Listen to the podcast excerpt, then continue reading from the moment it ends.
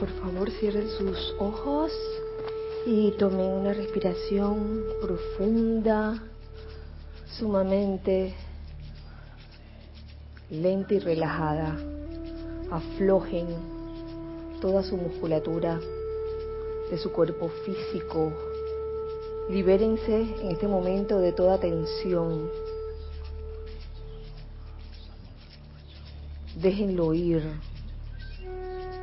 Sientan cómo su cuerpo se afloja y se prepara para absorber la radiación del Maestro. Igualmente te pido que sueltes y dejes ir todo pensamiento, sentimiento o memoria que no tenga nada que ver con este momento presente, este momento del yo soy, lo que yo soy. Te voy a pedir que en el lugar donde te encuentres visualices dos figuras muy especiales, majestuosas. De un lado,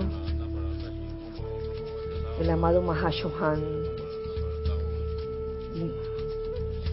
visualizando que de su corazón emana ese sentimiento confortador de amor divino y llega a tu corazón y te permeas con ese confort de amor divino que es el Mahashohan. Del otro lado, visualiza la dulce figura del amado Maestro Ascendido Pablo el Veneciano y visualiza de su centro corazón, él irradia el poder elevador de la llama de la libertad.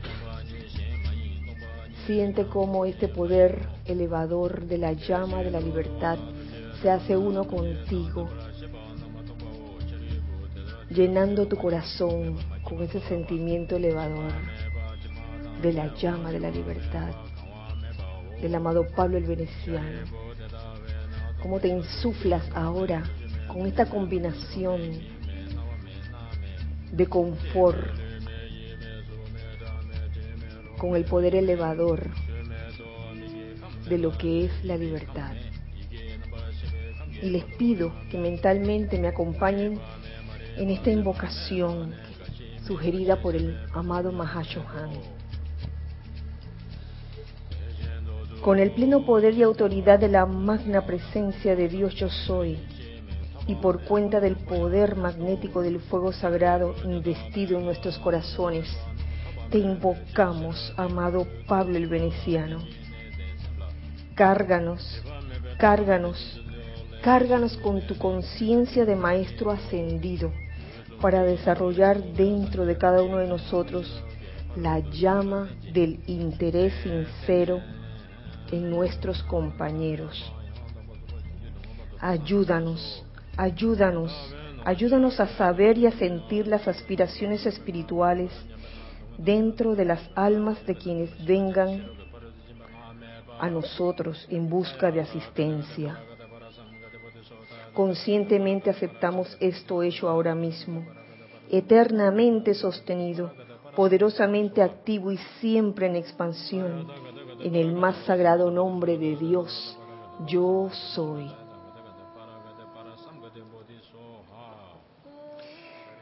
Tomen una respiración profunda y al exhalar dulcemente abran sus ojos.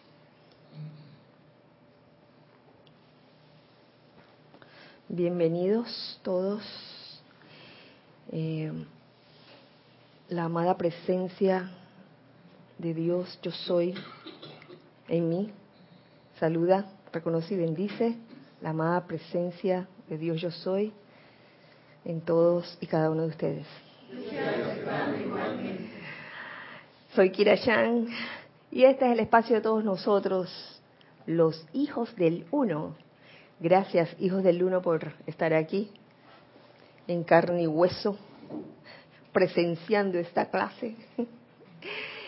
Gracias, Ana Julia, y gracias, Gis, por su servicio amoroso en cabina, chat y cámara. Ya saben, hijos del uno que están del otro lado, Un abrazo fuerte para todos ustedes también. Gracias por estar en este momento sintonizando este espacio. O si no, gracias también por sintonizarlo o por escuchar la clase en diferido. Gracias por eso.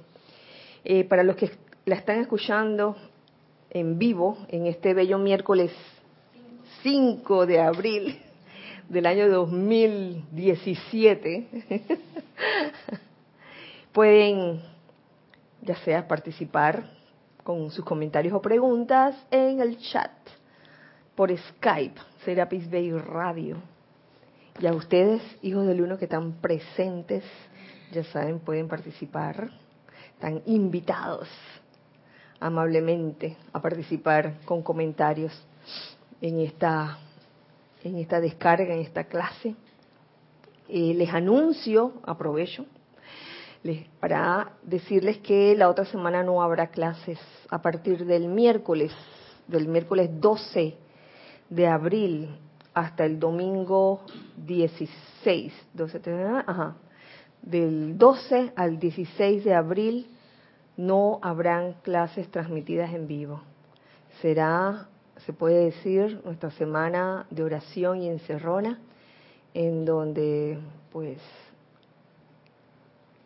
no sé cómo va a ser, pero intuyo que se aproxima una descarga. Eh, aprovechen ustedes que están del otro lado, queridos hijos del uno, amigos del alma, para entrar en oración durante esos días, en reflexiones, para compartir con ustedes también esos días, sepan que vamos a dedicar cada día del ceremonial a un ser distinto. El miércoles lo vamos a dedicar, el ceremonial, al amado Maestro Ascendido El Moria. El jueves lo dedicaremos al amado Maestro Ascendido Saint Germain el Viernes Santo lo dedicaremos al amado Mahashohan. El sábado, eso sí, están todos invitados, eso sí será en, transmisión en vivo, el servicio de transmisión de la llama, con la llama de la resurrección y el retiro o el templo de la resurrección abierto con sus jerarcas, los amados maestros ascendidos Jesús y María. Y el domingo también tocará el servicio de transmisión de la llama del mes. También será transmitido en vivo, servicio de transmisión de la llama de la ascensión, con el, nuestro amado jerarca invitado en ese servicio, el amado Maestro Ascendido Serapis Bay. Así que esa es la secuencia de los ceremoniales para aquellos que quieran estar en sintonía, que estoy seguro que así va a ser, porque donde pones tu atención, ahí estarás tú. Y si la atención de aquellos que quieran estar sintonizados con nosotros está simultáneamente en estos seres, de seguro que habrán puentes por doquier puentes de luz, eh, gracias a la atención. En el día de hoy, eh, la clase va a ser bien sencilla. Vamos a continuar con el tema de la semana pasada, pero ya un poco más eh, profundizando en, en, un aspecto en especial. Es el tema del libre albedrío. El tema del libre albedrío. Vamos a continuar, que de eso hay bastante. Y eh, en estos días, conversando con uno de ustedes, llegamos a la conclusión de que el libre albedrío es una ilusión. y en verdad lo es. Pero el hecho de que sea una ilusión no significa que no puedas pasar por eso. Es más, eh, lo que he leído hasta ahora, dentro de la enseñanza de los maestros ascendidos, el libre albedrío tiene un propósito, una razón de ser. Si hacemos una analogía con el mundo material, el mundo externo, uno sabe que un, esos juegos virtuales que venden, Nintendo, ¿qué otro hay? Perdón, es PlayStation, todo eso, uno sabe que eso no es real. Y lo compras. y lo adquieres, pero parece real, dice Gis. Parece real. Y bien que te gusta jugarlo. ¿Sí o no? Bueno, eh, de igual forma, si vemos el libre albedrío como una ilusión, porque en verdad el destino final es uno solo y la escogencia final es una sola, es como parte de, de la maduración, diría yo, de cada uno de nosotros. Quiero compartir con ustedes primero que todo una enseñanza que nos da el amado Mahashohan en su diario, en el capítulo 49. Dice así, el uso de la vida primigenia es un regalo dado a cada inteligencia autoconsciente, mediante el cual esa inteligencia, con discernimiento y sabiduría, puede aprender a calificar dicha vida de manera tal que irradie confort al universo, trayendo de vuelta un confort similar sobre la corriente de retorno de la energía calificada del emisor. El uso de la vida primigenia, primigenia es un regalo dado a cada inteligencia autoconsciente. Eh, coincide con lo que se hablaba la semana pasada acerca de que el libre albedrío igual es un regalo. Es un regalo y ¿Para qué? Para aprender a calificar la vida con discernimiento y sabiduría. Claro está. El libre, el libre albedrío, eh, quizás al principio, el que no tiene idea de por qué lo tenemos, puede que se utilice para hacer lo que a uno le da la gana. Pero en ese hacer lo que uno le, le da la gana pueden pasar muchas cosas vienen ciertos efectos, ciertas consecuencias, y uno se va dando cuenta si lo que uno ha hecho o si la forma como uno ha calificado ha traído realmente confort a tu vida y a la vida de los demás. Sí, Ramiro. Estoy pensando en eso que dijiste, que, el libre albedrío es una ilusión. Si, la, si esa es una cualidad primigenia, o sea, una cualidad primera, inicial, entonces lo que uno califique usando el libre albedrío, por ejemplo, el confort también es ilusión entonces. No, no, no. Porque la causa naturalmente genera un efecto correlativo mm. a esa esencia. Mm, ¿no? no, no, no, no, no, no, El, el confort no es una ilusión. Es el hecho, el hecho de pensar que tú puedes andar por la vida escogiendo cualquier respuesta y que nunca haya, como quien dice, una, una respuesta real, sino que andes por la vida por, este, simplemente jugando con ella, eh, haciendo lo que te dé la gana. E, e, esa es la ilusión de pensar de que, de que de que eso no tiene una forma de aterrizar, de que siempre vas a estar por la vida, y como yo tengo libre albedrío, voy a hacer lo que me da la gana, eh, voy a cerrucharle el piso a mis compañeros, porque en verdad lo que me importa son mis intereses. Oye, Ramiro, todavía hay seres humanos que piensan así. ¿Sí? a eso me refiero a, ese, esa forma de pensar de que el libre albedrío es hacer lo que te da la gana, sin ningún tipo de conciencia. Eso es una ilusión. Eso es una ilusión porque al final te vas a dar cuenta que, uy, eh, a través de todas las experiencias que tú vives por cuenta del libre albedrío, el camino final es hacer la voluntad de Dios. Lo que pasa es que eso es algo que que uno tiene que aprender, no, no porque otra persona se lo haya dicho o porque tú lo hagas por sentido de deber u obligación, sino es algo como que uno, uno cae en la cuenta de eso y uno comienza a realizar o a darse cuenta que hacer la voluntad de Dios es lo máximo, es lo óptimo, a eso me refería. Aclarada la... Sí, es, que, es que yo creo que ahí está el, punto. Si uno reconoce que el libre albedrío es un, es un el primer suspiro, el primera, la primera manifestación del ser, es una, desde ahí en adelante la decisión es hacer la voluntad de Dios.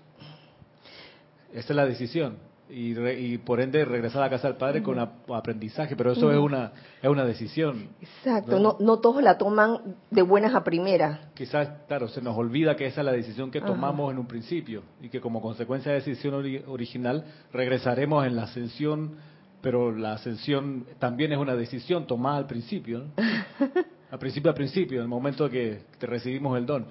Sí. Que se nos olvida, obvio, y nos perdemos, pero...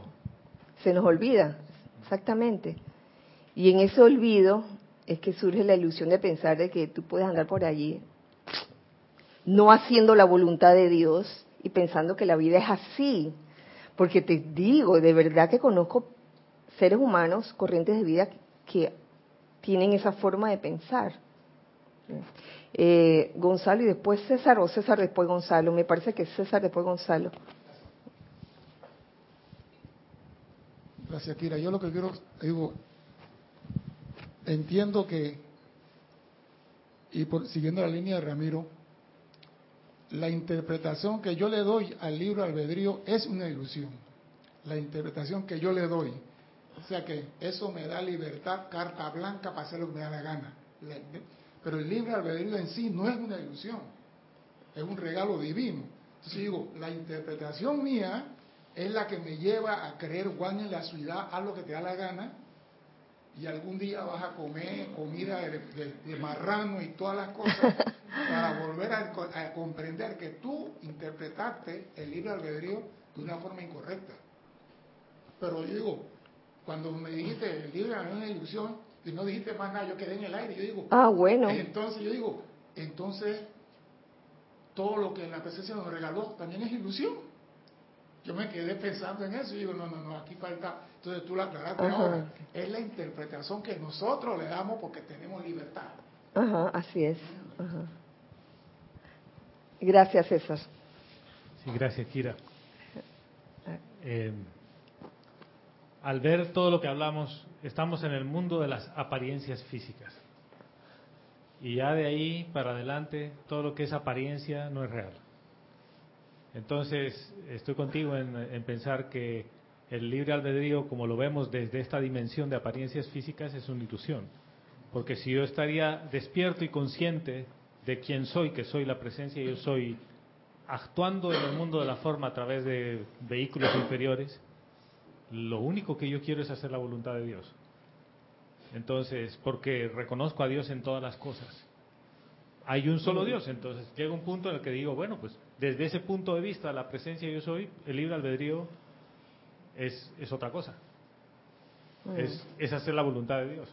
Pero desde nuestro punto de vista podemos hablar larguísimo sobre el tema del libre albedrío porque cada quien va a tener su acepción, como dice César, y seguimos hablando del mundo de las apariencias físicas, que es donde pretendemos aplicar el libre albedrío con una conciencia humana.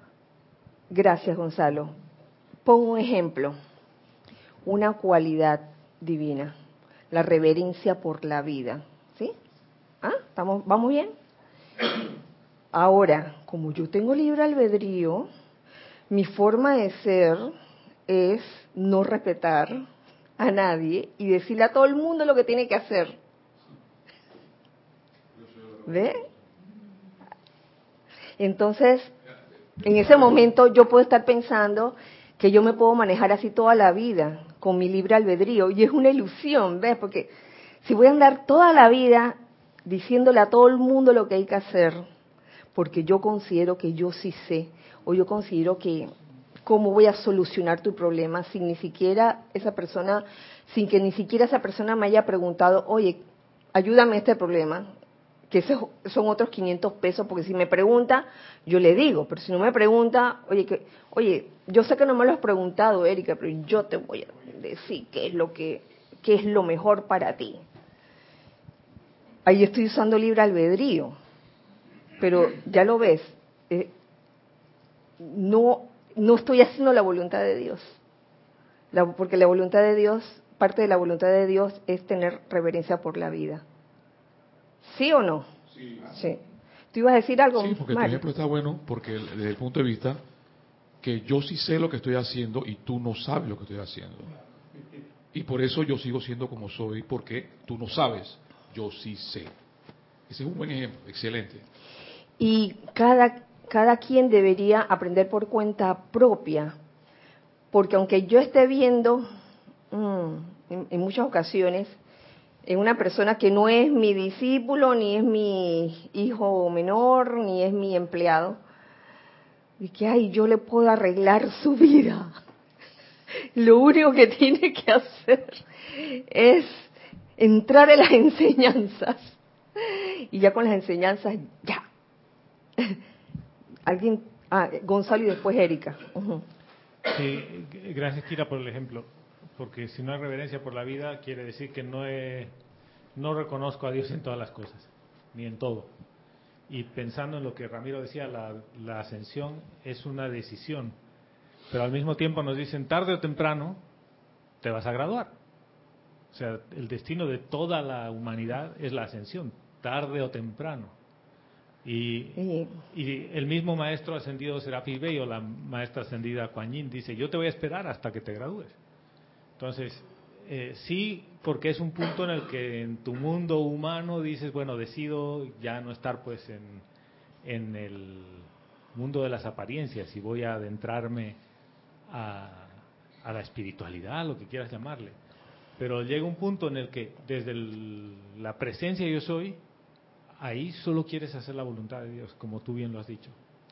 Sí. Pero, ajá. Lo, lo, que me queda siempre ahí dando vueltas es, tarde o temprano vas a ascender.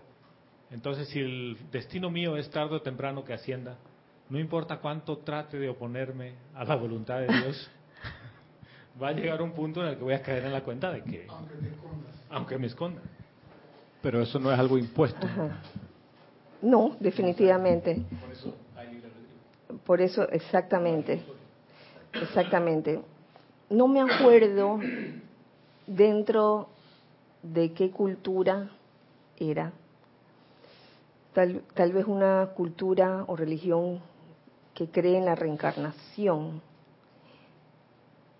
Y se decía que el riesgo que corrían esos seres de esa cultura o de esa religión que creían en la reencarnación, que como creían en la reencarnación y creían que había vida después que fallecías, que desencarnabas, entonces pasaban esta vida como descuidados, que, ah, como ya sé que voy a encarnar en la siguiente, ya me voy a echar de brazos, no voy a hacer nada. Como voy a encarnar, no hay ningún problema. Esa no es la idea.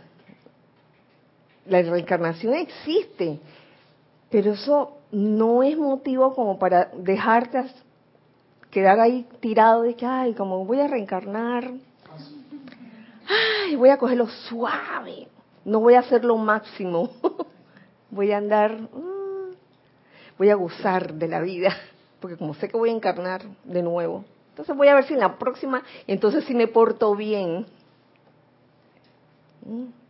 Mm. Entonces son actitudes mm, por ese libre albedrío quizás pensado con, con cierta actitud de descuido. Erika. Gracias, Gonzalo. Eh, sí, pensaba en el ejemplo ese de hacer, de ser reverente por la vida. ¿Cómo el individuo llega a, a, manifestar esa reverencia por, por, la vida? Por los efectos. ¿Cómo se llega a dar cuenta? Sí, porque si siempre, o sea, ok, tienes libre albedrío y yo en mi libre albedrío no decido ser irreverente, o sea, no quiero reverenciar a la vida. De muchas formas puedes ver, puede, se, presentarán situaciones en las que cuidado que se enemista, se enemista con las personas, de que, ay, pero si yo, yo qué le he hecho, yo no más quería decirle algo Okay, entonces- nunca me preguntó, pero Entonces, Ajá. en ese caso, las situaciones que el individuo experimenta Ajá. son lo que le De va a- retorno, ajá, ajá. de retorno es lo que le va a hacer llevar o caer en la cuenta de que eh, algo pasa aquí, tengo que buscar cuál es la, la, la cualidad o la actitud correcta. Esa es una, ese, ese es un tipo de efecto. Otro tipo de efecto puede ser que esa persona se encuentre con otra persona que le diga a ella qué hacer en todo momento, de que, uy, no me gusta cómo me siento. Uy, esta persona me está diciendo qué debo hacer. y Yo, no le he preguntado. Y traje este, este ejemplo a colación porque una de, las cosas que dicen los metros ascendidos es que ellos no se entrometen en el libre albedrío de nadie, a menos que uno los invite. Por eso, la- en la clase del miércoles anterior, eh, terminó con, con, esa, con la importancia de, de- de invitar a la presencia yo soy, de aceptarla, y a los maestros ascendidos también, invitar a los maestros ascendidos, porque si tú no los invitas a actuar en tu mundo, ellos no van a mover un dedo por respeto, por reverencia.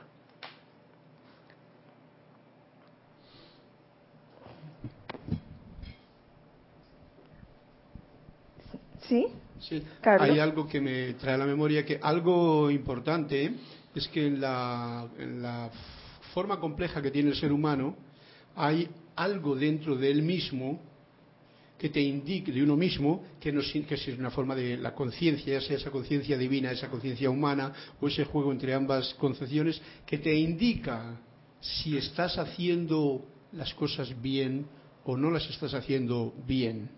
Ah, Si uno está atento, por lo que yo he podido descubrir, te- hay algo que te dice rápidamente cuando no lo estás haciendo. Una cosa es que le hagamos caso, otra cosa es que no le hagamos caso, dependiendo de la sensibilidad que uno tenga, ¿no? O lo endurecido que se haya metido en algún camino. Pero siempre hay algo que te está indicando qué es lo correcto o qué es lo que no es correcto. Ya eso sin siquiera tocar con gente que tenga conocimientos de espiritualidad o no.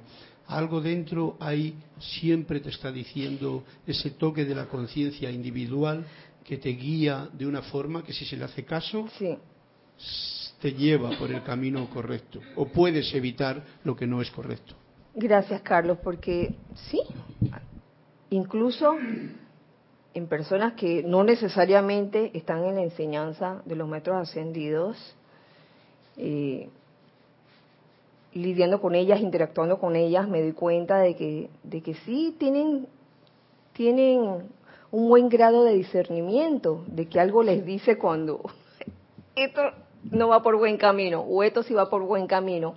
Pero también conozco personas o corrientes de vida que quizás le harán caso omiso a ese a ese aviso interno y van por el mundo haciendo ese libre albedrío, de ese libre albedrío lo que les da la gana. Y co- yo conozco, mira, en este, en este momento sí, se me viene a la memoria una corriente de vida que precisamente tiene esa característica, se la pasa diciéndole a todo el mundo lo que tiene que hacer, a todo el mundo, a los hijos mayores ya, de, trein- de 30 para arriba, al esposo, etcétera, etcétera, etcétera, etcétera, a sus amigos, su familia y toda esa cosa, se la pasa diciéndole a todo el mundo. Y entonces, una gran falta de reverencia por la vida. Y yo me pregunto en qué momento se dará cuenta de que, oye, que las cosas no son así. Sí, una- solamente para estar claro con el cuadro ese de, de la persona que tú conoces, alguien de esas personas a las cuales esta le dice lo que tiene que hacer, alguien le ha dicho, no me digas lo que tengo que hacer, o todos están esperando que se dé cuenta por sí misma. Porque a veces el ser externo necesita que alguien le diga, un semáforo en la calle, ¿no? ajá. Porque si fuese por intuición, Sí, pues nos sí. chocaríamos. Sí, fíjate que no he llegado a tal grado de intimidad. Lo que sí he observado es que esa persona es súper dominante. Es tan dominante porque sé que las energías a veces son como ver machos alfas, hembras alfas, todo, todo eso. Y lo que sí he visto es que algunos miembros de su familia han enfermado. Quizás porque en esa pugna, en ese choque de energías, ocurre eso. Que esa persona está siempre encima de la otra diciéndole qué hacer y, y de alguna u otra forma domina domina a, a las otras personas. tiene un poco atemorizada, entonces nadie se atreve a decirle. Yo me atrevería, yo me atrevería a, no sé si atemorizada, Ramiro, pero sí he visto que, que hay apariencias de enfermedad en ese conjunto de personas. Pero entonces, siendo un estudiante de la luz, por ejemplo, y tiene 85 libros en la cabeza, y todavía con ese conocimiento no se da cuenta, ¿qué está pasando ahí? No, no, no. En este ejemplo, la persona. Ahora, ahora, pongo el ejemplo de un estudiante de la luz que tiene los 85 libros de los maestros ascendidos y sigue siendo así, mandando y metiéndose con el libre albedrío de las otras personas, no respetándolo, no haciendo reverencia por la vida y diciéndole constantemente lo que tienen que hacer. ¿Qué está pasando ahí? Mira, Mario, como diría en aquellos tiempos, yo no sé. yo no sé qué está pasando por la cabecita o por la conciencia de un estudiante de la luz así. Lo más seguro es que la enseñanza esté entrando solo en su intelecto y no en su corazón. Porque si entrara en su corazón, habría esa sintonía con la presencia yo soy en él y se daría cuenta que ese no es el mejor camino o la mejor elección. Cosa que no es razón para condenar a nadie ni criticar a nadie si uno ve ese comportamiento, porque entonces caemos en lo mismo.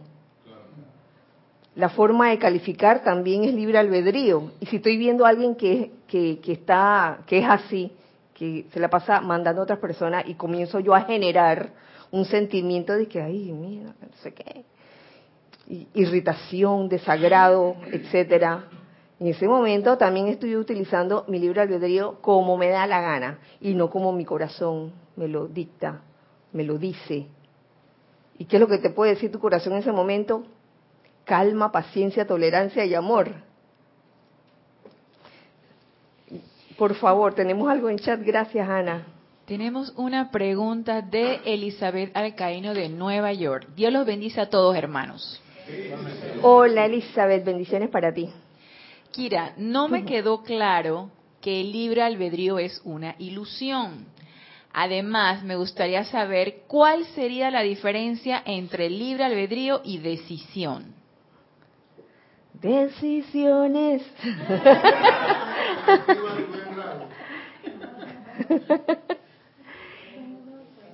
la decisión de hacer algo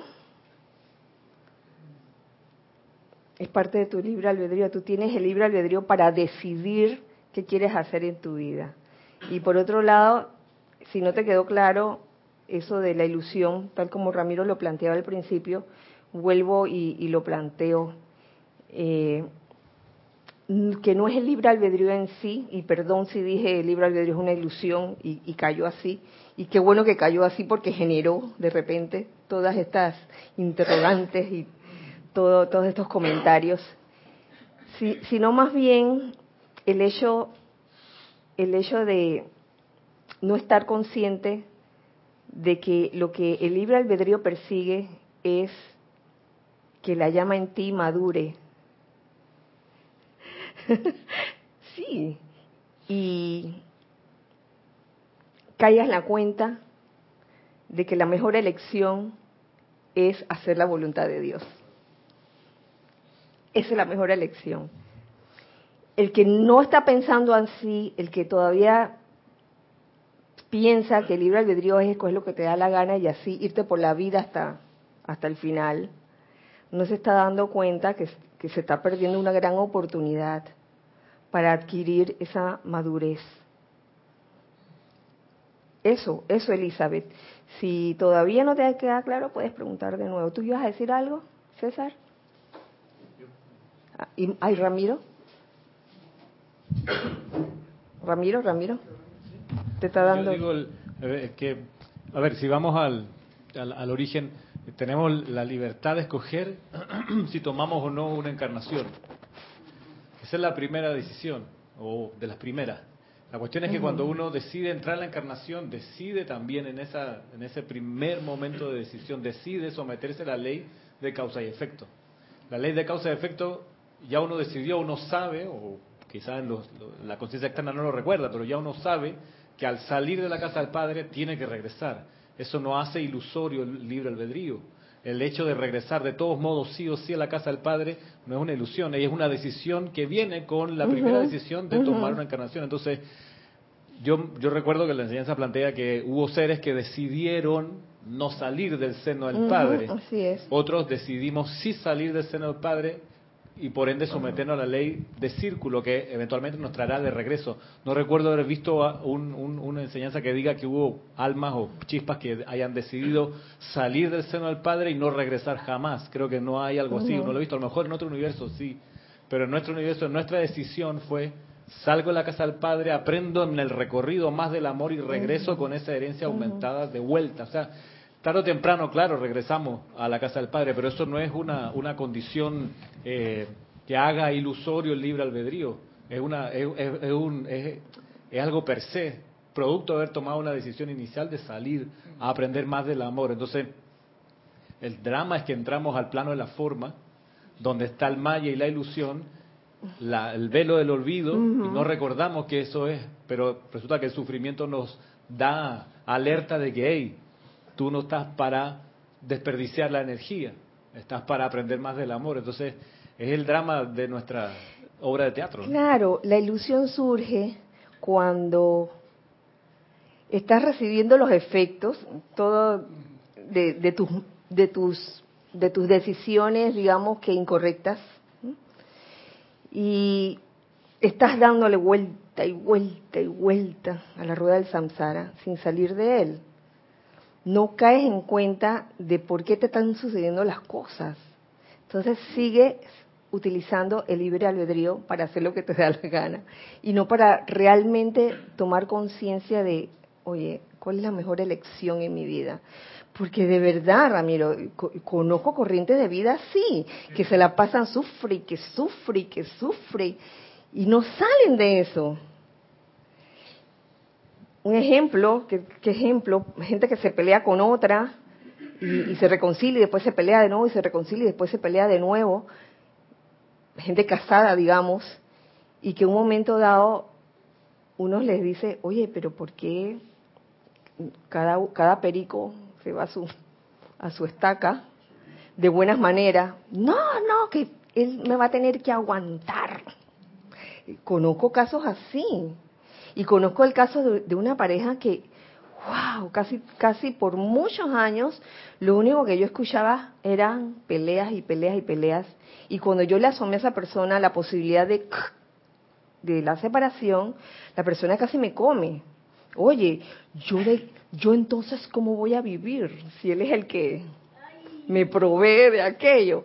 Óyeme, gracias Padre que, pasaron, yo creo que pasaron como 30 años y, y, y el, el día de hoy ya, ya, ya.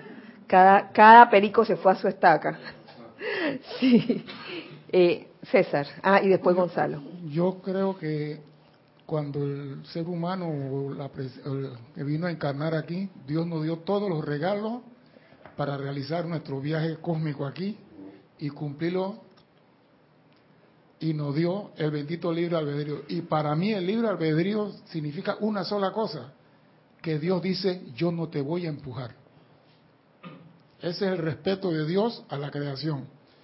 Yo a ti no te voy a apurar. Y Gonzalo lo dijo en antes, Serapi Bey te va a esperar y Lady Guanyin te va a esperar. Ellos tampoco nos están empujando. Y eso para mí es el verdaderamente libre, que Dios dice, tú tienes todas las herramientas para graduarte en tanto tiempo. Si te quieres poner a pasear y a huesear, ese es tu, yo no te voy a apurar, porque yo no tengo reloj yo no tengo apuro. Y para mí ese es el libre albedrío, que Dios me dice a mí, no te voy a acelerar. Porque si los maestros ascendidos quisieran que nosotros nos graduáramos ya, ya tuviéramos graduado. Téngalo por seguro. Gracias, César. Sí, Gonzalo. Sí, gracias, Kira. Que pensando en lo que dice Ramiro, nos alejamos del Padre. Pero al mismo tiempo, Dios es omnipresente y está en todas partes y en todo. Todo donde hay vida. Entonces, eh, ahora se me abre otro capítulo de ilusión. Porque alejarse del Padre es una ilusión. Porque si estoy lejos de Dios no hay vida. Y entonces, ¿dónde estaría? Aquí en el corazón. Ajá. En el mundo de la forma, por más destructiva que sea la gente, es la vida de Dios calificada destructivamente, pero es la vida de Dios, por lo tanto Dios está ahí. Entonces, llega un punto en el que alejarme del Padre e irme muy lejos no una es posible. Es una ilusión. Es una ilusión porque todo lo creado es Dios, ¿no? Entonces, ahí es donde uno dice, bueno, eh, entonces, ¿qué es lo que yo creo? ¿Que Dios está en todas partes o que yo estoy lejos de Dios, lejos del Padre? Es una falacia. Decir que, que Es que no ¿Qué hay tal forma? Ajá. que tú salgas del reino del Padre. Así es. Ajá, ajá. Pero entonces eso lo hace más interesante porque en realidad no hay ilusión. Si todo es Padre, todo es la presencia yo soy en todo, no existe la ilusión. Todo es el yo soy. Todo es el yo soy, por lo tanto, no hay libre albedrío. Como que no, claro que sí. Ya no. Claro que sí. Se formó. Sigue habiendo libre albedrío. Porque uno puede escoger ver eso como ilusión o como parte del cuerpo de Dios. Mira, e- eso, eso que acaba de mencionar acerca de, de- la calificación destructiva de la energía, es parte de, de- del aprendizaje de la, de la exploración a través del libre albedrío, para que en algún momento caigas en la cuenta de que estás más cerca de Dios que tus manos y tus pies. Ajá. A ver, César. Mire, yo estaba leyendo el libro. No, el espíritu espartano. El espíritu espartano. Algo de la Madre María que una vez en una clase hace añales, no me acuerdo cuándo, Jorge nos dijo que la Madre María hizo ciertas cosas para experimentar y aprender. Y el que lee eso y no entiende eso dice, ¿podrá una señora al nivel de la Madre María cometer semejante cosa? Ajá. Y ella tuvo que aprender. Entonces, la mala calificación de energía, el mal uso de él, también es aprendizaje, porque dice, ella aprendió del arrepentimiento y del amor en base a esa experiencia. Entonces digo, si vamos a verlo, no hay nada bueno ni nada malo, dice San Germain. Entonces, ¿qué es lo malo y qué es lo bueno en este mundo?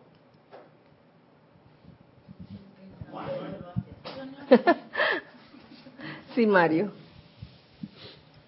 ¿Sabes? Entonces que me doy cuenta que si el libre albedrío exactamente es una falacia, entonces el estudiante de la luz, o sea, yo mismo, sabiendo eso, lo que debo estar reflejando es la tolerancia, el amor, el júbilo, la salud, porque si no manifiesto eso, estoy haciendo lo contrario. Entonces, personalmente hablando, no divinamente hablando, estoy haciendo lo que me da la gana.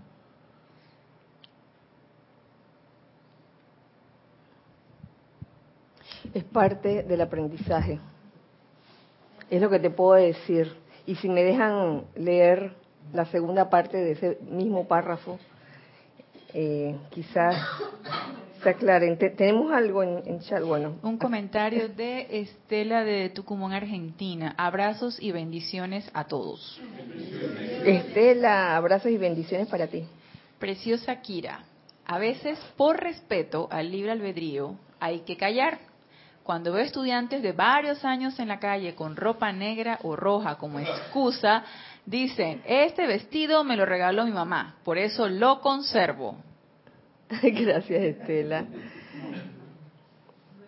Hasta eso, hasta eso requiere reverencia por la vida, porque uno puede tender a, pensar que, sobre todo con, la enseñanza de los colores, de que vestirse de negro o de rojo es malo, y que si estás vestido por ahí en la calle, wow, eh, no estás con los maestros o no estás con Dios. Oye, por favor, eh, tolerancia sobre todo, tolerancia y reverencia por la vida, con, con esas cosas, porque a veces uno puede pecar de, de, de ser como demasiado rígido. Ajá, ajá.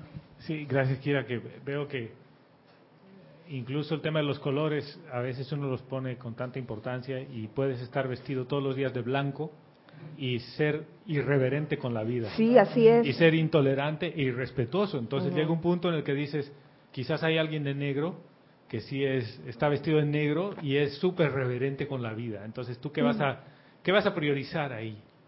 Porque el, el rastro que deja uno, aunque esté vestido de negro, es reverencia y el otro de blanco es irreverencia. Claro. Y ustedes saben una cosa, mientras hablaba Gonzalo, me recordaba el día que conocí a Jorge. Eh, íbamos a recibir a alguien en el aeropuerto. En, aquel entonces yo no le conocía, pero éramos como varios grupitos de metafísica. Yo, por supuesto, iba vestida de negro. Por supuesto, en aquel tiempo. Jorge estaba vestido de negro también, de pie a cabeza. Digo, son situaciones y situaciones. Obviamente en aquel momento no se había descargado o, Jorge no había traducido la, enseñanza de los maestros ascendidos. Pero es que a veces mm, la enseñanza se puede volver dogma y de que si te vistes así. Otra cosa es un estudiante de la luz que, que, asiste a un grupo regularmente y a los ceremoniales y, que va a oficiar, por ejemplo, y se le ocurre vestirse de negro para oficiar. Ya, eso es irse al extremo. Ahí sí yo te digo, oye, por favor, sensatez. Sensatez.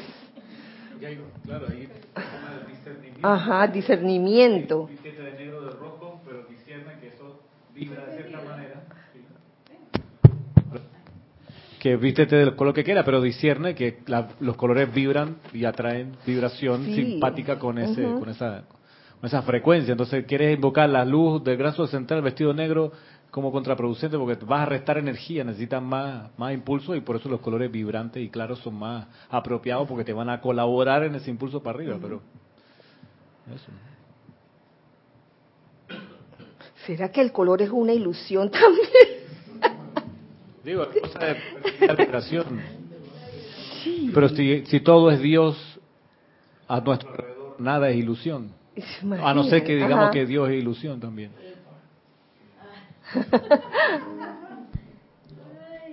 Sí, Carlos. Gracias, Ramiro. Sí, claro, que lo, que veo yo en esto es que el, el, aprendizaje de las lecciones que estamos recibiendo es llegar a conocer que Dios eres tú mismo y poderlo poner en práctica. Y es el aprendizaje de cómo ponerlo en práctica te va a llevar el tiempo que sea necesario. Pero en ese tiempo, si uno ha comprendido eso, ya no anda mirando las, las, diferentes células que hay a tu alrededor, no anda mirando los colores, sino anda viendo cómo manifiesta esa mm, deidad, esa cristeidad que hay dentro de uno, porque ya lo ha comprendido. Porque una lección no es para estar estudiándola toda la vida, es para simplemente aprenderla y ponerla en práctica. Una vez que ya comprendes eso, pues tenemos las pautas que te pueden hacer olvidarlo. Y entonces tiene uno que estar alerta para continuar cada día más y más profundamente en esa manifestación de la luz que brilla y que pulsa dentro de ti y qué haces con ella. Si la expandes o la guardas debajo de un celemín o te olvidas de ello y tal. Pero se aprende la lección y se acaba el aprendizaje, se, practica, se lleva a la práctica. Oh. Eso es como lo veo yo. Y entonces ya no uno tiene esos problemas que quizá en un principio pueden existir. Y entonces ya manifiesta la radiación de tu divinidad, en la cual tú, como conciencia, uno mismo, la siente verdaderamente y lo irradia de la mejor manera posible dentro de su momento. Eh, es que todo es cuestión de discernimiento. otra vez lo traigo, el discernimiento es importante. Eh, hay situaciones y hay situaciones. Eh, ciertamente, si yo tengo el conocimiento o la enseñanza de los metros ascendidos y me siento con alguna apariencia de algo, o tengo una apariencia de algo, digamos en el, en el aspecto de la salud.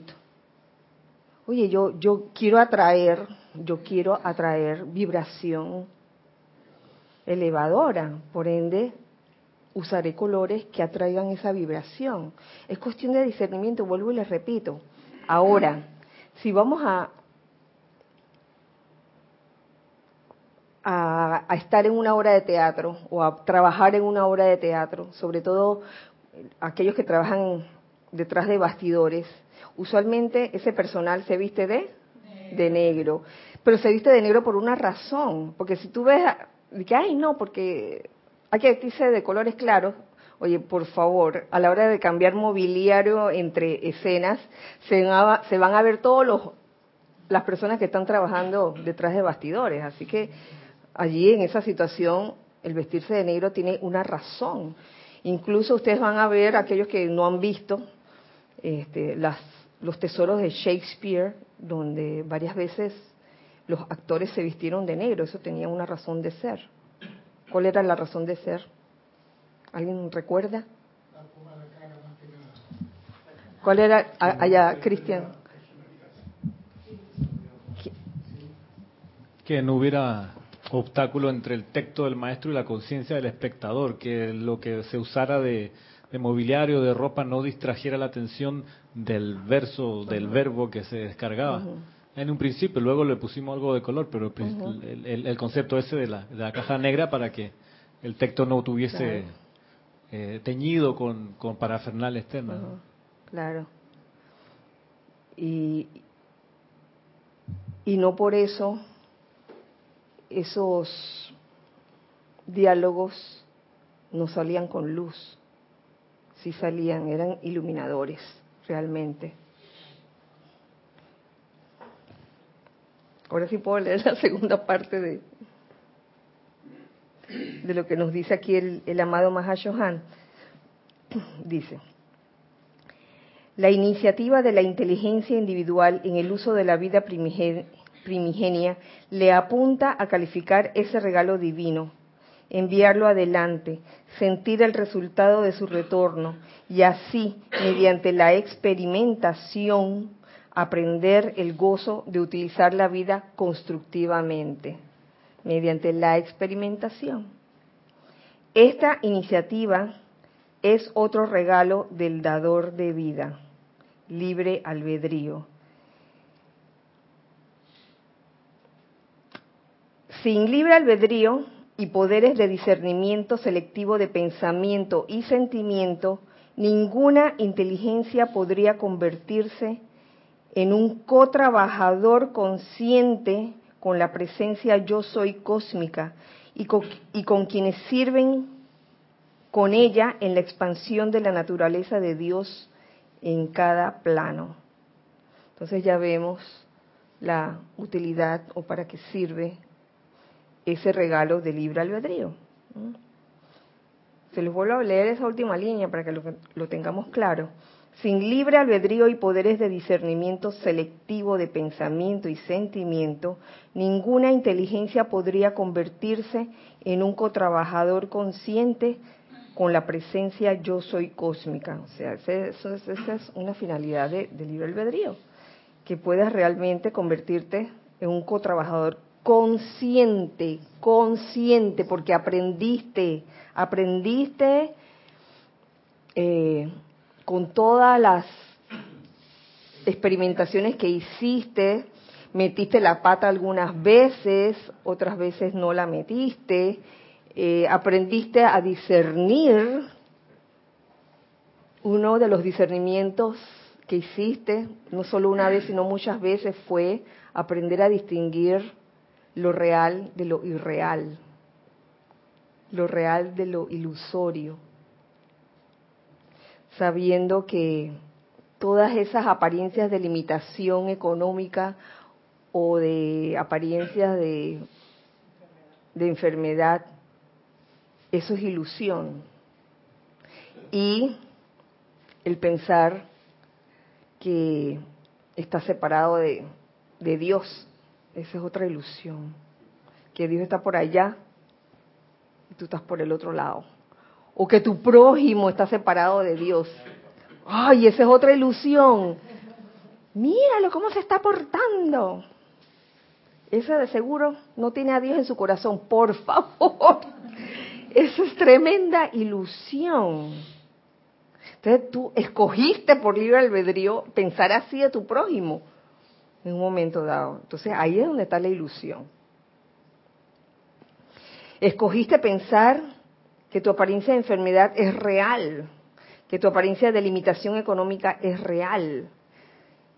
¿Y dónde queda eso que nos enseñan los maestros ascendidos de que la fuente, que Dios es la fuente de toda provisión, Dios es la, fuente de toda salud? ¿Dónde está eso? Entonces, en ese momento quizás eh, es, momento de, de, discernir dónde está lo real y dónde está lo ilusorio. No sé si leerles el, lo que sigue, porque lo que sigue es un poco largo. Me gustaría terminar mejor hoy, porque lo que sigue es un capítulo bien bonito que encontré. Les leo un poquito. Hermoso, hermoso. Porque buscando más sobre el libro albedrío, encuentro en el diario del Puente a la Libertad, Pablo el Veneciano, capítulo 9, este capítulo que se llama Extractos de cartas recientes del amado Pablo el Maestro Veneciano, septiembre de 1954. Y dice así, desde el ámbito del Espíritu Santo, escudriño con amor y esperanza los corazones de las corrientes de vida encarnadas. Dentro del cáliz del corazón arde la llama inmortal de Dios. El desarrollo y maduración de esa llama es nuestra razón de ser. La razón de ser de los maestros ascendidos es el desarrollo y maduración de esa llama en cada uno de nosotros el encontrar medios y maneras mediante los cuales podamos estimular a esa naturaleza espiritual, llena todas nuestras horas con felicidad, propósito y deleite. ¿Qué, con qué felicidad, con qué alegría yo, yo siento que se expresa aquí el amado Maestro ascendido Pablo el Veneciano. El encontrar medios y maneras mediante los cuales podamos estimular esa naturaleza espiritual. Yo me los imagino haciendo todos los planes, ¿no? ¿cómo vamos a hacer que esta persona realmente despierte a ese, ese deseo de, buscar a Dios, ese deseo por algo que va más allá de las apariencias físicas? ¿Qué mayor dicha puede haber que la de ocuparse de los asuntos del Padre, sin importar cuál pueda ser tal servicio en su nombre? Y yo siento en estas palabras del amado Pablo, el veneciano, que él nos quiere transmitir algo muy especial. ¿Cómo será que, cómo se desarrolla y madura la llama? ¿Y qué serán esos medios y maneras mediante los cuales ellos pueden estimular la naturaleza espiritual o la vida misma? ¿Cómo, estimula nuestra naturaleza espiritual? Eso me recuerda eh, qué fue, y, hablo por mí, qué fue lo que me hizo en un momento dado desear, desear el sendero espiritual. Porque antes de eso era una persona y después de eso era otra. Y por lo general son cosas que te ocurren en la vida, que pueden ser apariencias de enfermedad, que pueden ser también eh, el que un ser muy querido desencarne. Eso también puede ser y se los digo por vivencia propia. Eh, yo recuerdo cuando desencarnó mi papá, yo tenía unos escasos 18 años y en ese tiempo para mí la vida era gozar, de verdad que sí. Y era bien inconsciente, uy, súper inconsciente. Y era el tiempo que a mí no me importaba quién se sentía herido por las cosas que yo hacía o no. De veras, de veras. Me importaba bien mal. Lo admito.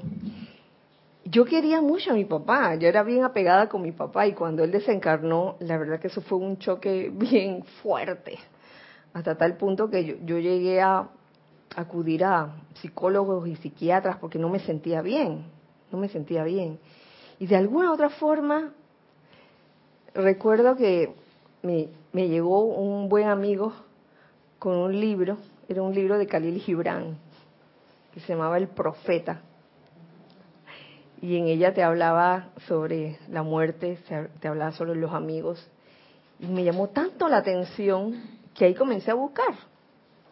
Y yo recuerdo que ahí, en, aquel tiempo, había una librería en aquellos supermercados que existían antes, se llamaban los, los supermercados Gago. Había ¿Ustedes lo conocieron? ¿No? Que varios de ustedes conocieron los supermercados Gago y la librería que quedaba allí en Vía Brasil, me acuerdo, que subíamos, tú estabas en esa Cristian también, y eso estaba lleno de libros esotéricos, de metafísica, y yo recuerdo que así comencé, ese, ese, ese interés. Y luego de eso, pues, como que comencé a ver la vida de otra manera, pero aún así de vez en cuando me portaba mal, todavía, hasta que llegó otra etapa de mi vida, donde me tuve una apariencia de enfermedad bien fuerte. Y yo creo que ese fue la segunda llamada, la maduración que me hizo buscar más profundamente, no solo a punta de, lectura, sino de, de que, oye, darán clase de esto. y me acuerdo que en alguna parte del libro había como un anuncio de las clases. Y así fue como, como llegué a la enseñanza de los maestros ascendidos. Pero que conste que antes de, lo, de, la enseñanza, de conocer la enseñanza de los maestros ascendidos, había incursionado en una cierta cantidad de, de enseñanzas esotéricas. Pero por algo me he quedado aquí, estos veintipico de años, por algo. Y por algo el amado Maestro Ascendido Pablo Veneciano nos cuenta esto de una manera tan, tan linda. ¿Qué mayor dicha puede haber que la de ocuparse de los asuntos del Padre? Él continúa diciendo, mucho antes de alcanzar mi libertad, encontré que la consagración de mis energías a hacer la voluntad de Dios cada día me llenaba con un sentido de sagrada felicidad interna y que al tiempo que me desplazaba entre las maneras mundanas de la tierra, extrañas y bellas oportunidades se desenvolvían cual flores ante mí. Sé que estas grandes oportunidades fueron colocadas en mi sendero por su amor y su gracia, de manera que pudiera utilizar mi vida en expandir su reino. Triste está el alma cuando la oportunidad no toca a la puerta. Mm. Pero más triste aún está cuando no ve la oportunidad, debido a que las lágrimas de la autolástima opacan la visión. Oh, esto está bellísimo mucho antes de alcanzar mi libertad. Él se da cuenta, oye, me doy cuenta de que hacer la voluntad de Dios es lo que me llena de verdad. Pero eso es algo que Él te lo cuenta no con el fin de que tú tengas que hacer la voluntad de Dios, quieras o no, sino de que caigas en la cuenta de que la vida se te va a abrir como se abre una rosa con sus pétalos, con muchas oportunidades rosas con sus pétalos y sus espinas también, como le gusta a Mario decir. Con espinas y pétalos se te va a abrir la vida. Y en ese, en ese experimentar, en algún momento te darás cuenta que hacer la voluntad de Dios de verdad que te va a llenar con un sentido de sagrada felicidad interna. Te lo dice alguien que le gustaba esta, que, le gustaba gozar la vida, eh, no pensando en los demás, pensando nada más en mí, mí, mí, y que luego de esas dos, mm, esos dos eventos que les describí anteriormente, eh, el hecho de que mi papá falleciera y me encontrara cara a cara con el tema de la muerte y, también el hecho de, eh, presentar una apariencia de enfermedad. Esas cosas fueron oportunidades realmente para yo darme cuenta de muchas cosas en la vida. Y, y poco a poco fue naciendo el deseo de realmente hacer la voluntad de Dios. Aparte de que llegué a escuchar la vocecita, no audible, sino esa que te habla del corazón, que me decía, oye, realiza la voluntad de Dios y todo lo demás vendrá por añadidura. Que no fue una voz audible, fue, fue como una sensación que tuve en ese momento. Yo me acuerdo que estaba sentada en una hamaca, la hamaca de de mi casa. Yo me quedé con eso. Ya en ese tiempo estaba, había recién entrado las enseñanzas de los maestros ascendidos. Y cuando se me vino esa idea o ese pensamiento en la cabeza, uy, vaya que le di vueltas año tras año. Y de en adelante me he dado cuenta que realmente realizando la voluntad de Dios, esa que te dicta tu corazón, que te dice tu corazón, puedes ser realmente feliz. Yo no digo que sea malo pasear o irse en crucero o irse de, no sé, irse de shopping. Yo no digo que esas cosas sean malas, que conste, uno hace todas esas cosas. Uno va a restaurantes a comer, uno trabaja también, uno va a lugares a conocer, a pasear, eso no es malo no es malo, no es malo ni bueno, pero el asunto está cuando mm, estás buscando la felicidad y piensas que la felicidad, esa felicidad que, que aquí el maestro lo describe como, como sagrada felicidad interna, piensas que lo vas a conseguir comprándote la refrigeradora que tanto habías soñado. No es malo comprarse una refrigeradora, no es malo comprar un aire acondicionado. De hecho, acabamos de comprar uno que se está instalando allá arriba en el templo. Gracias, Padre.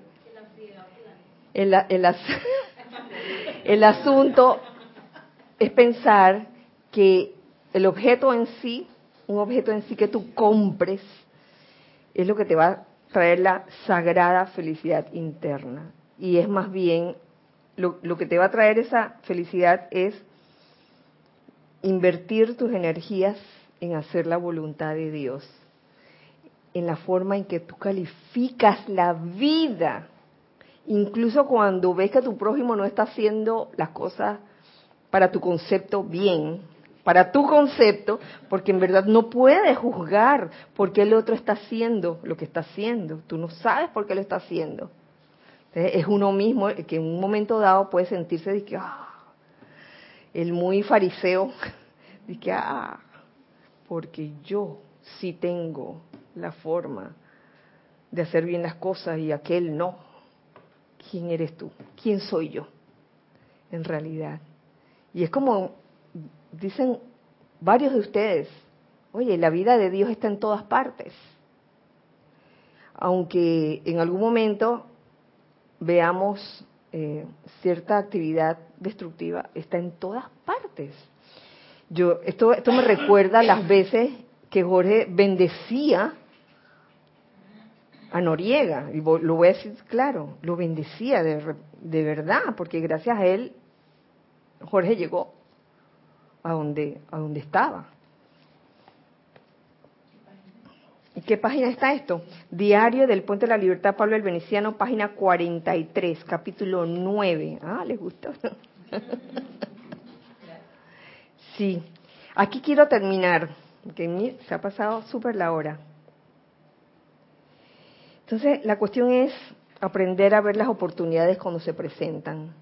Porque a veces se presentan de una manera en que por libre albedrío uno puede escoger elevarse hacia arriba, no importa lo que te esté pasando, o descender, descender a tu mundo de autolástima, tu mundo de sentimiento de culpabilidad, que son dos elementos que realmente uno, si uno los ve asomarse, uno debería salir huyéndole a eso. La autolástima, de ay, pobrecito, yo, lo que me pasa a mí no le pasa a nadie más. Por favor, lo más seguro es que a todos les haya pasado algo, tal vez diferente. No podemos estar pensando, porque eso es autolástima. Por lo general, la autolástima te lleva a pensar que a ti solito es que te está pasando lo que te está pasando y a nadie más, que todo el mundo está bien menos tú. Esa es la autolástima. Y el sentimiento de culpabilidad. Ay, la vida metí la pata, ahora cómo voy a hacer. Por más llama violeta que hagas, si todavía está el sentimiento de culpabilidad allí, ese sentimiento actúa como una roca enorme, como de 50 kilos, que no, no te deja subir, no te deja elevar tu vibración por cuenta de ese sentimiento de culpabilidad y que, ay, ¿por qué metí la, la pata y no puedo? Y, y por más perdones que tú hagas, todavía tienes el sentimiento de culpabilidad. Yo creo que si escucháramos realmente al corazón de uno, cada, cada quien a su corazón,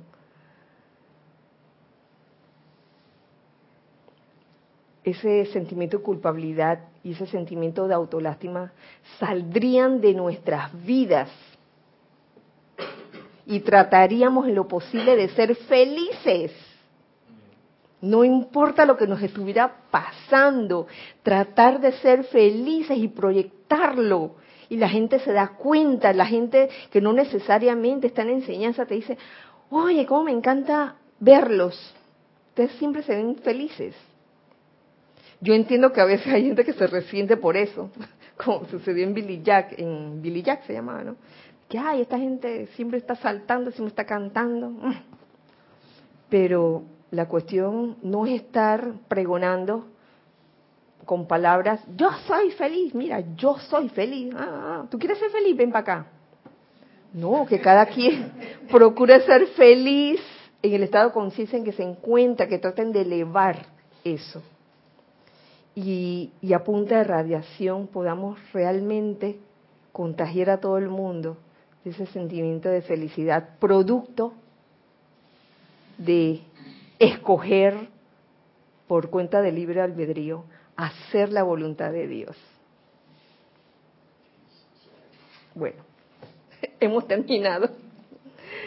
Eh, recuerden que la otra semana no habrá clases, ni miércoles, jueves, viernes, sábado, domingo. Miércoles 12 hasta el domingo 16 no habrá clases transmitidas, pero sí habrá servicio de transmisión de la llama. El sábado, eh, el sábado 15, gracias, en el calendario de eventos está la hora, creo que es a las, a las ocho y media, que comienza la transmisión en vivo. Eh, el domingo, igualmente, como a las 8 y 55, comienza la transmisión en vivo. Eh, antes van a estar los chats encendidos para que se reporten. Uy, sí, les invito a que se reporten también, si quieren que se reporten. Sería bueno, eh, a pesar de que ya no se dice en público, ese papel se lee y nos enteramos quiénes se reportaron. Eso no es una amenaza, es como una dicha, un gozo saber quiénes forman parte de la familia internacional. Entonces el domingo comenzamos mm, como cinco minutos antes de las nueve de la mañana, hora de Panamá, y seguimos con Serapis Movie a la una de la tarde con la película Whiplash. Estarán Gonzalo y Vero de anfitriones, así que están todos invitados con la película en mano simultáneamente para que podamos hacer los comentarios pertinentes. Bueno, me despido de todos ustedes eh, y deseo realmente que el amado Mahashohan y el amado Maestro Ascendido Pablo Veneciano viertan sobre todos nosotros su esencia de amor confortador y el poder elevador de la llama de la libertad. Que así sea y así es. Gracias, Padre. Recuerden siempre que somos uno para todos Gracias, Dios les bendice.